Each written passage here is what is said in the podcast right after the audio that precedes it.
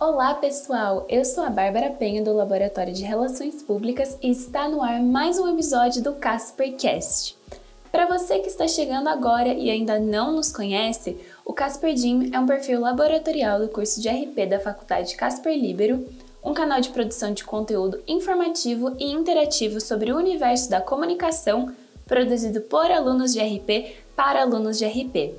Inclusive, se você ainda não nos acompanha no Instagram, não perca essa oportunidade, pois no CasperJim trazemos muitas histórias e experiências importantes para a sua graduação, sempre multiplicando conexões com a comunicação. E foi assim que o CasperCast nasceu, para gerar conversas sobre a nossa atividade profissional com a ajuda de grandes personalidades da comunicação organizacional e RP. E hoje temos a honra de receber o Tiago Mota como nosso convidado para estrear a primeira edição do Papo com Docentes, nessa segunda temporada do Caspercast. Tiago é jornalista, professor e pesquisador da comunicação. Na Casper, ele leciona a disciplina de Teoria da Comunicação e, além disso, toca o ti.ensinando no Instagram desde fevereiro desse ano.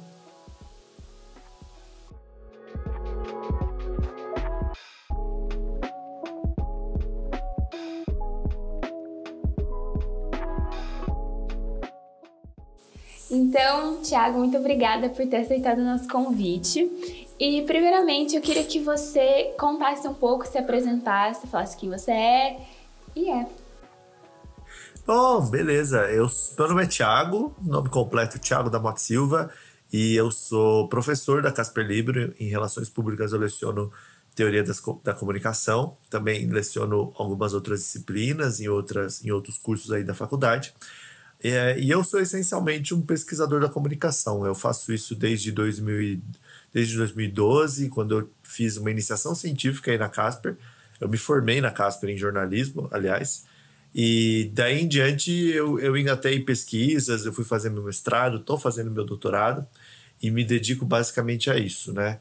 A, a compreender os fenômenos da comunicação com assim especial atenção, com um especial carinho a compreender a comunicação, não essa comunicação altamente mediatizada, né? É, mas a comunicação da gente, né? Do entendimento, a, das relações interpessoais, o que é claro hoje em dia acaba trazendo também para reflexão questões midiáticas, econômicas, políticas, obviamente fazem parte dessa reflexão. É, e é isso, tenho feito isso já há um tempo e, estou muito feliz de poder fazer isso profissionalmente, né? Porque quando você entra na, na sala de aula para dar uma aula, na verdade, você não está dando uma aula, né? Você está pensando enquanto fala, né? Então, o fato de ser professor me ajuda bastante a, a organizar minha cabeça. Eu que saio beneficiado assim de cada de cada aula que eu entro, porque é uma oportunidade para eu também me ouvir, para eu pensar, para eu ver como é que as ideias uh, circulam e por aí vai. Ai, que bacana, Pro. Então, para iniciar a nossa conversa e contextualizar um pouco aqueles que ainda não conhecem, eu gostaria que você contasse um pouco sobre o que é o seu projeto Te Ensinando e o porquê dele ter sido criado. Maravilha. Ah, o Te Ensinando, cara, já faz algum tempo. Olha, deixa eu contar um negócio. No ano passado, antes de acontecer a pandemia e tal, eu, eu já estava eu tava tendo uma crise assim de estar de tá ficando velho, é, de ficar desatualizado um pouco, sabe? E aí eu tava pensando, mano, o que, que eu posso fazer? Porque eu não tô em. Eu, tô, eu tava com medo de perder, assim. É, como é que se. Perder o trem do tempo, né? De, de, de não entender o mundo no qual os meus alunos circulam, de falar de coisas que não tem nada a ver com a vida deles. E aí eu comecei essa piração de, de experimentar coisas novas, né? Então eu queria, eu quis fazer um TikTok, mas não não consegui, foi demais para mim. eu não tenho mentalidade para isso. Aí depois eu comecei a brincar de fazer podcast, mas podcast era uma, aí bateu a pandemia e e ficou mais difícil de eu produzir os podcasts, né? Porque enfim, foi aquela revolução, né? E aí o Te Ensinando, portanto, nasceu primeiramente desse, dessa inquietação de, de possuir um lugar, né, no qual eu pudesse dar vazão para a pesquisa, para o conhecimento que existe em comunicação, é, que, ou melhor dizendo, no qual esse conhecimento, essa pesquisa pudesse chegar até as pessoas e não fosse apenas um papo acadêmico, né? um papo é, em si mesmado, fechado em si mesmo. E aí eu fui pensando, fui pensando, até que me convenceram. Na verdade, a ideia não foi minha, eu fui convencido de que eu devia fazer um Instagram por alguns amigos meus. Para mim, isso não é fácil, porque a atitude do Instagram, que é essa atitude da, de você se mostrar, de você se promover, é uma atitude que para mim é, é, bastante esquisita para mim, é, é, antinatural. Mas eu, me, mas eu pensei, mano, eu, eu vou me forçar a fazer alguma coisa nova, porque eu tô aqui no meio da pandemia e se eu deixar rolar, eu vou entrar num vacilo de, de, de numa espiral de vacilo, como diria um amigo meu. E se eu não conseguir, se eu não tentar me movimentar para estabelecer relações com as pessoas, que é o que eu mais gosto, né, em ser professor, é, é você poder conhecer gente nova e criar relações com elas. Bom, se eu não me esforçar para fazer isso, que seja pelo Instagram, eu vou entrar numa pira, né? E aí começou a desenvolver. É, esse é um dos motivos, né? Um motivo mais pessoal. O segundo também é uma, é uma espécie de, de missão, assim, apesar do termo ser um pouco prepotente. É, com a experiência que eu tenho em sala de aula, é, dando aula para jovens e tal, claro que não é uma experiência gigante, né? Eu não sou professor há tanto tempo assim. É, eu entrei numa sala de aula pela primeira vez enquanto professor em 2018, né? Então não é tanto tempo assim de experiência. Mas umas coisas que eu tenho percebido nesse contato com, com, com jovens e tal, é, bom, se bem que quando você diz contato com jovens é porque você com certeza não é jovem mais, né? É uma coisa que jovens não falam. Jovens não falam que estão em contato com jovens.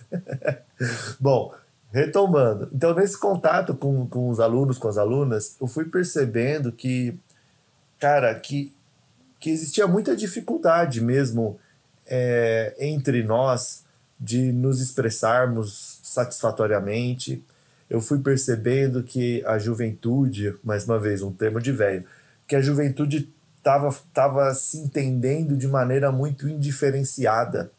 É, cara, porque de 2018 para frente, em 2018 a gente teve as eleições e tal, e baixou um clima bem bad vibes né, no, no país.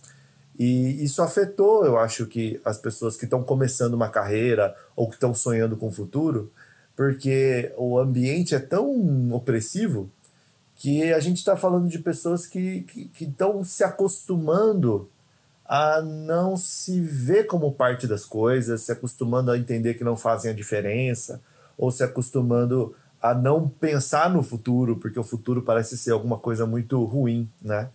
E aí me bateu essa luz, eu falo, poxa vida, eu preciso oferecer aquilo que eu estudei, aquilo que eu pesquisei, para que estas pessoas, é, não para ensinar as pessoas o que elas devem fazer, porque não é meu lugar esse, mas de oferecer um lugar de diálogo no qual a gente pode se entender e no qual a gente pode voltar a compreender qual é o nosso papel e como a nossa atitude é capaz de formar um mundo ao nosso redor, que a gente pode ir em direção do nosso bem-estar e que a comunicação é muito importante para isso, né?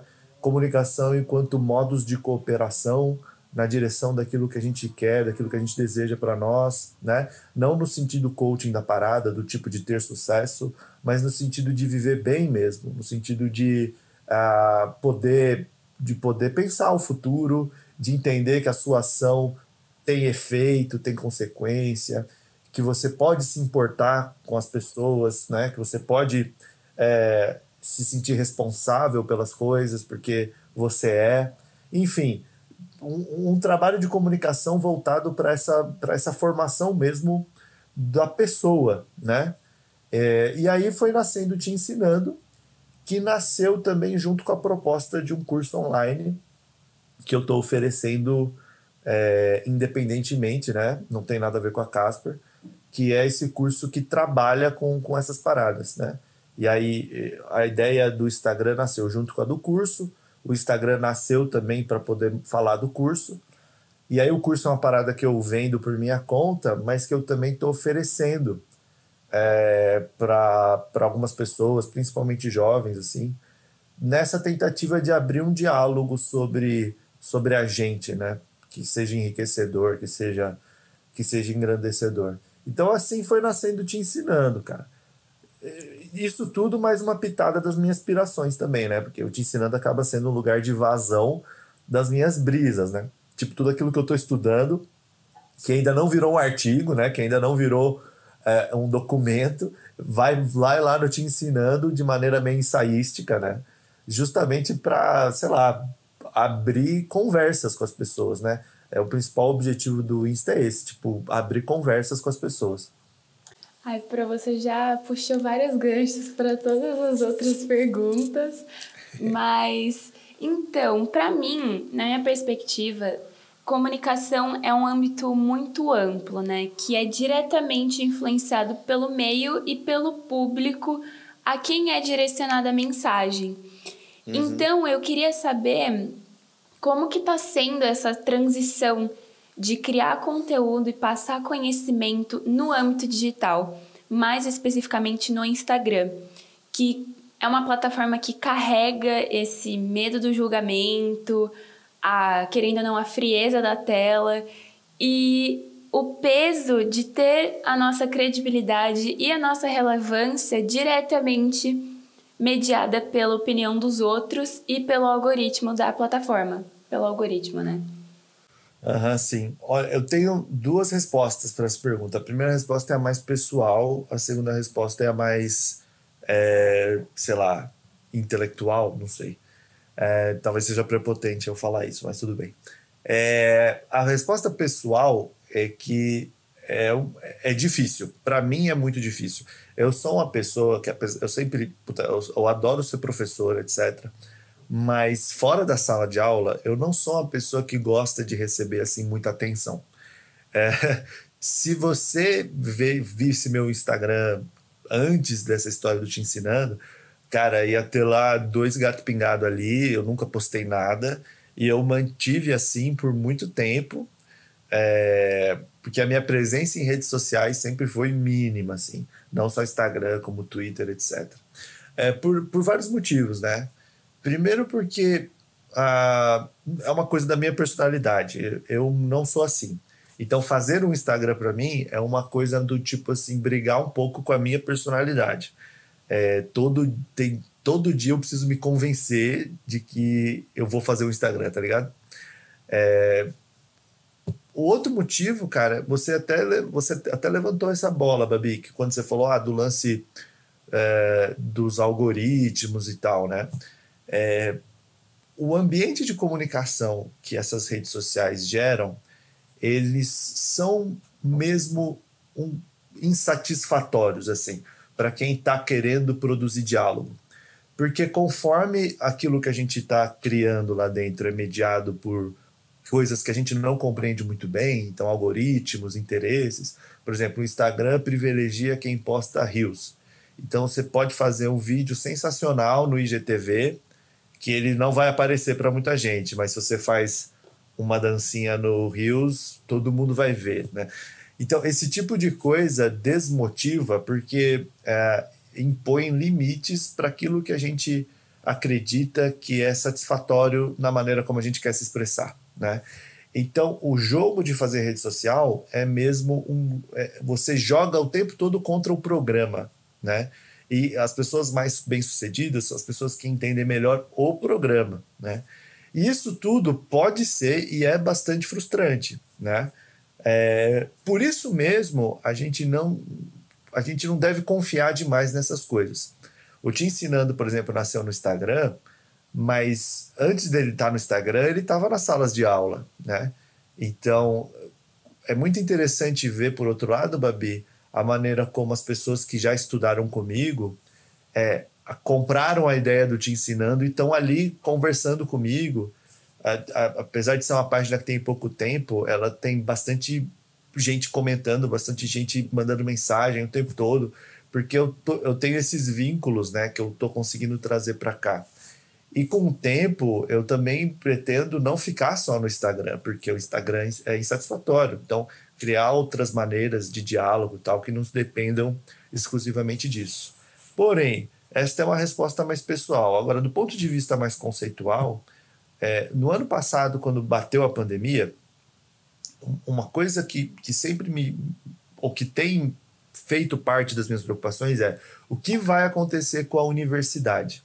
Né? Então, tem duas coisas acontecendo com a universidade hoje, assim, bastante objetivas. Primeira, a gente tem uma pandemia que acelerou esses processos de teleeducação, é, ensino telepresencial, ensino remoto.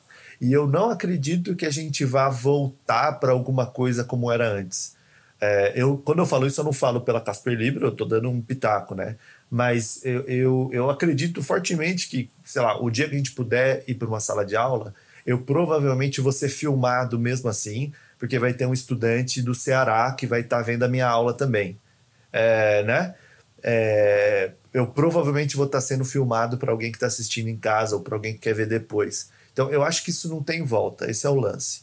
Então, esse processo de mediatização se acelerou bastante. É, e o processo de mediatização, é, ele é complexo, porque ao mesmo tempo em que ele expande o espaço da universidade, é, ele também fragiliza a educação, porque ele retira camadas né, do, do da experiência.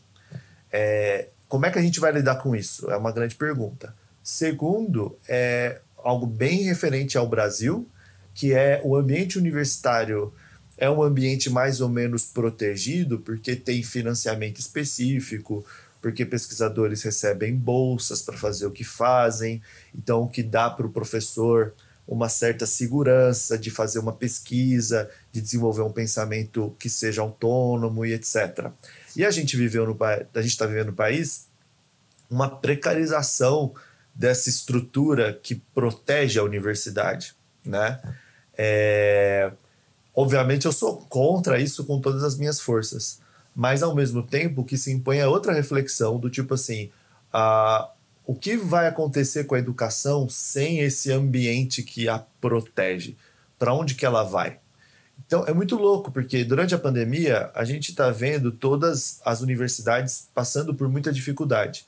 E ao mesmo tempo, aumentou em, sei lá, 200% a procura por cursos online, cursos pontuais, assim, cursos de 5 horas, 10 horas. E o que isso quer dizer? Então, se uh, você. Outro fenômeno interessante: as pessoas vão comprar um curso, elas não compram o curso, procuram na internet cursos de maquiagem. Elas procuram por curso daquela moça que fala disso. Né? Então, esse culto de personalidade vai para a educação também. Né? Aí eu fico pensando, cara, o que, que a gente faz? A gente nega esse movimento, a gente adere a esse movimento, né? O te ensinando meio que nasce o seguinte: o te ensinando meio que tem a pegada de eu vou fazer, eu vou entrar nessa porque eu preciso entender o que está acontecendo. É, por uma questão de, de sobrevivência mesmo. Eu preciso entrar nessa para entender o que está acontecendo, eu preciso me inteirar disso mas também eu preciso entrar nessa politicamente, porque eu preciso participar desse espaço para fazer aquilo que eu acredito que é certo, para propor as coisas que são corretas, para não deixar que uma certa é, um certo espírito predatório domine esse lugar sem resistência. Então eu preciso estar tá lá também para oferecer resistência, também para é, falar de pesquisa em comunicação do lugar de alguém que, que é pesquisador e não de qualquer pitaqueiro que está tentando ganhar dinheiro, né? Então eu preciso aprender a ocupar esses espaços é, para não deixar que esses espaços também sejam uh, dominados por coisas questionáveis sem nenhuma resistência. Eu sei que isso é a minha justificativa conceitual, né? Então a pessoal é, é, é difícil mesmo, não é uma parada que eu estou acostumado a fazer, mas conceitualmente é uma parada que eu preciso fazer para eu entender esse mundo que está chegando e para eu poder é, criar esse mundo que está chegando do meu jeito, né? Para não deixar que esse mundo seja criado para mim, sacou? Sobre a criação dos posts e a definição das pautas, qual é o processo que você usa para selecionar e definir os possíveis temas, tanto para os vídeos do IGTV como para os outros quadros do projeto, como o Te Indica? Cara, o meu, o meu processo é. Sei lá, se eu tenho um processo. O que eu faço assim, metodologicamente, eu preparo os posts todos de uma vez, assim, eu tiro um dia no mês para fazer tudo e vou e vou postando. E aí eu separei assim, para mim é mais útil, acho que é a cabeça de jornalista, né? Você separar em quadros, né? Que jornalista pensa assim, editorias e tal. E é, nem sei se as outras pessoas fazem isso no Instagram. É, confesso que a minha, minha pesquisa de benchmark, né, que é aquela de ver o que as pessoas estão fazendo, é, foi, bem, foi bem tosca. Porque eu não tenho muita paciência. Mas eu, aí eu criei esses quadros, né? O principal deles é o Te Explicando, que é eu basicamente faço uma aula no Stories. É uma aula sobre temas que são temas que têm a ver com coisas que estão acontecendo no momento. É, como é que eu chego a esses temas? Puta, eu fico observando a semana, falo, putz, aconteceu isso, aconteceu aquilo, isso é interessante. E aí eu vou separando. E aí eu jogo pra galera lá os temas e as pessoas escolhem, faz uma votação, o tema mais escolhido vira o tema da semana. E aí eu faço lá um, um, uma aula no Stories. Fazer uma aula no Stories é muito interessante, porque significa que você tem que dizer o que você precisa em cinco minutos. E ainda assim, cinco minutos é muito tempo, né? É, para quem usa Instagram. E aí, é, então isso é um exercício legal para mim. Os meus primeiros tinham tipo 15 minutos. Aí hoje eu tô fazendo cinco. Eu faço lá meus tópicos e vou pá, pá, pá. Quem sabe vira menos lá na frente, né? É, e, e, esse é o principal, que é onde rola os papos, que é onde rola os diálogos. Aí depois tem o Te Indica, que é eu falando principalmente sobre livros que, que, que eu gosto e tal, que são interessantes para minha formação. É porque muitos estudantes sempre perguntaram para mim por dicas de livros e tal. E agora eu acho que eu estou conseguindo organizar isso no Instagram, do, tipo, a minha biblioteca, o que, que tem nela e tal. E agora eu tô fazendo isso no Reels, porque tem que fazer Reels. Você vê como é o Instagram. É, beleza. Aí depois do Te Indica tem o. Ah, de domingo a gente sempre posta algumas frases, tipo citações, assim. É, coisas que eu já escrevi, coisas que autores que eu admiro já escreveram. Mas aí esses posts servem de apoio pro, pro Te Explicando, né? Porque o Te Explicando é tão rápido que eu não consigo dar fontes, né? De onde que eu tirei as coisas. Então os outros posts servem para eu explicitar de que a minha cabeça não é essa coisa maravilhosa, de que eu tô pedindo ajuda para as pessoas, né? Para outros autores, para outras autoras. E aí os outros posts meio que servem de apoio para dizer que, olha, tá aqui. E aí tem os posts também que, que existem mesmo para falar do curso, que, que tá para sair, vai sair no dia 21, é, para explicar o que, que o curso é. E agora, recentemente, eu fiz, eu tô fazendo Te Convidando, que é uma tentativa de subversão do Instagram. Porque, cara, o Instagram é impressionante. É, o Instagram é um shopping a céu aberto, né? Você entra no Instagram, você acha que você tá lá para você se expressar, mas na verdade você tá lá para consumir, porque tá o tempo todo alguém te oferecendo alguma coisa e parece que todo mundo é importante, né? Todo mundo tem alguma coisa muito importante para te dizer, né? E aí vem então as lives, né? As lives são isso, do tipo, nossa, todo mundo tem algo muito importante para dizer. E aí, conforme a gente foi falando, porque eu não faço Instagram sozinho, né? Eu, tenho a ajuda de algumas pessoas. Aí eu falei, pá, legal, tem que vou fazer live, mas eu tô de saco cheio desse negócio de live no qual as pessoas têm que me ouvir porque eu sou especial, tá ligado? E se a gente fizesse uma live no qual a gente trocasse ideia com as pessoas, do tipo, ó, entra aí vamos bater papo. Fala o que você acha que é legal, o que você acha que é importante. Aí nasceu Te Convidando, que é, que é uma live espontânea, do tipo assim, a gente entra e, e troca ideia. É, que seria um podcast, né? Seria melhor se fosse um podcast. Mas como eu não tenho braço para fazer tanta coisa, eu estou fazendo tudo no Instagram. Então, o Te Explicando seria um bom canal de YouTube e o te, e o te convidando deveria ser um podcast. Mas como eu não consigo fazer tanta coisa, eu estou fazendo tudo num lugar só. Mas é isso, como eu chego nos temas, é uma mistura de coisas que estão acontecendo, coisas que eu tô lendo é, e coisas que as pessoas vêm falar comigo. E, e aí, semana após semana, a gente vai dando vazão para isso. Esse podcast sai dia 21 e sabemos também que dia 21 vai ser um dia especial para você, porque vai ser o lançamento do seu curso. Exatamente. Então, o seu curso Cinco Competências da Comunicação. Então, eu gostaria que você contasse um pouco, se pudesse dar alguns spoilers sobre o que a gente pode esperar sobre esse curso, que eu tenho certeza que vai ser ótimo. Cara, é, eu tô há tanto tempo fazendo esse negócio que na hora que, que me perguntam eu me perco um pouco também, mas eu vou tentar ser sucinto. É, bom, o curso nasceu então disso que a gente estava conversando, né? Da, necess, é, da necessidade de pensar a comunicação não apenas estrategicamente, como a maioria das pessoas trabalha comunicação, né? Principalmente no Instagram, do tipo curso de oratória. Você digita comunicação no Google, vai vir coisa de oratória, de persuasão, de convencimento. E, e eu queria tirar a comunicação desse lugar estratégico e trazer a comunicação para pensar sobre a qualidade das relações interhumanas, né? É, e sobre quais são as, a, como que a gente pode desenvolver uma comunicação interpessoal, interhumana que seja mais cooperativa, que seja mais é, solidária, tá? Então, isso muito naquela pegada que eu falei antes, né? De, tipo, de perceber que existe muita dificuldade de, de, de, de fazer isso hoje em dia, né? De que essa comunicação está bloqueada por algoritmos, por um monte de coisa. E aí nasceu assim. O termo competência comunicativa não é, é um termo que eu peguei de um autor chamado Vicente Romano, que ele falava, olha, que para desenvolver essa comunicação da cooperação, etc., as pessoas precisam ter algumas competências para comunicar.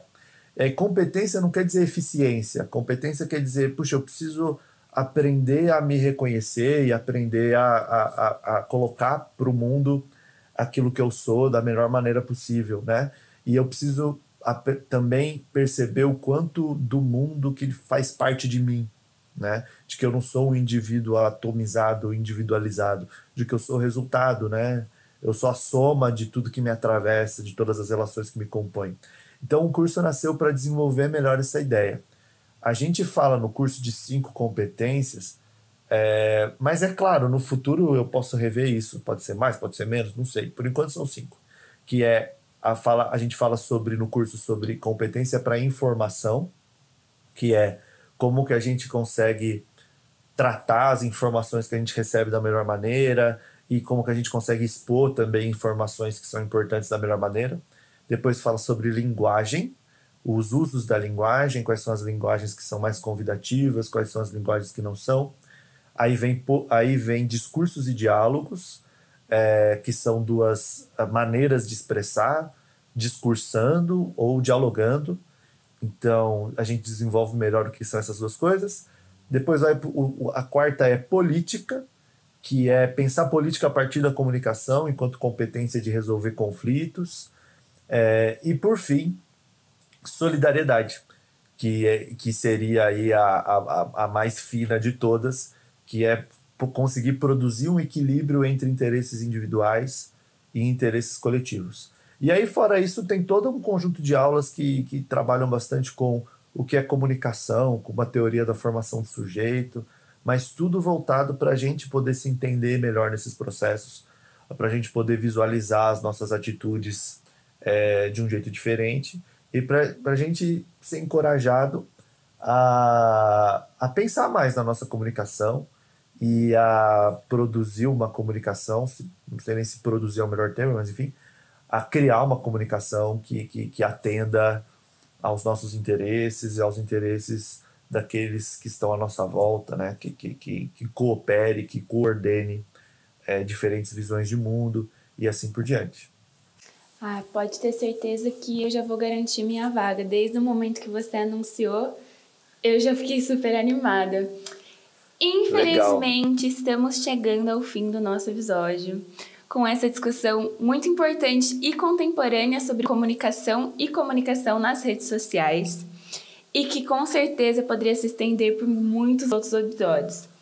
Mas antes de nos despedirmos, em nome da Coordenadoria de Relações Públicas, gostaria de te agradecer, professor, imensamente pela disponibilidade e pela sua participação nesse bate-papo, que claramente inspirou muitas pessoas e por isso agora eu gostaria que você deixasse uma mensagem final para todos que já conhecem e que estão conhecendo agora e ficaram interessados para conhecer o seu projeto Te Ensinando hum, lá, minha mensagem, eu, minha mensagem é comam brócolis, tá? É importante.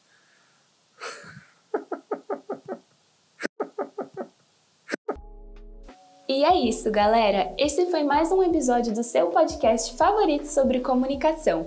E eu encontro vocês em breve para multiplicar ainda mais essas conexões.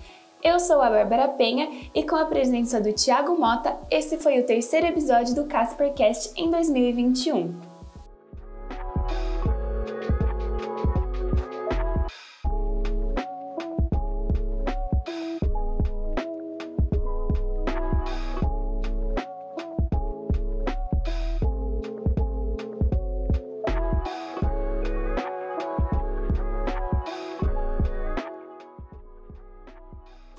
Casper Jim, multiplicando conexões com a comunicação.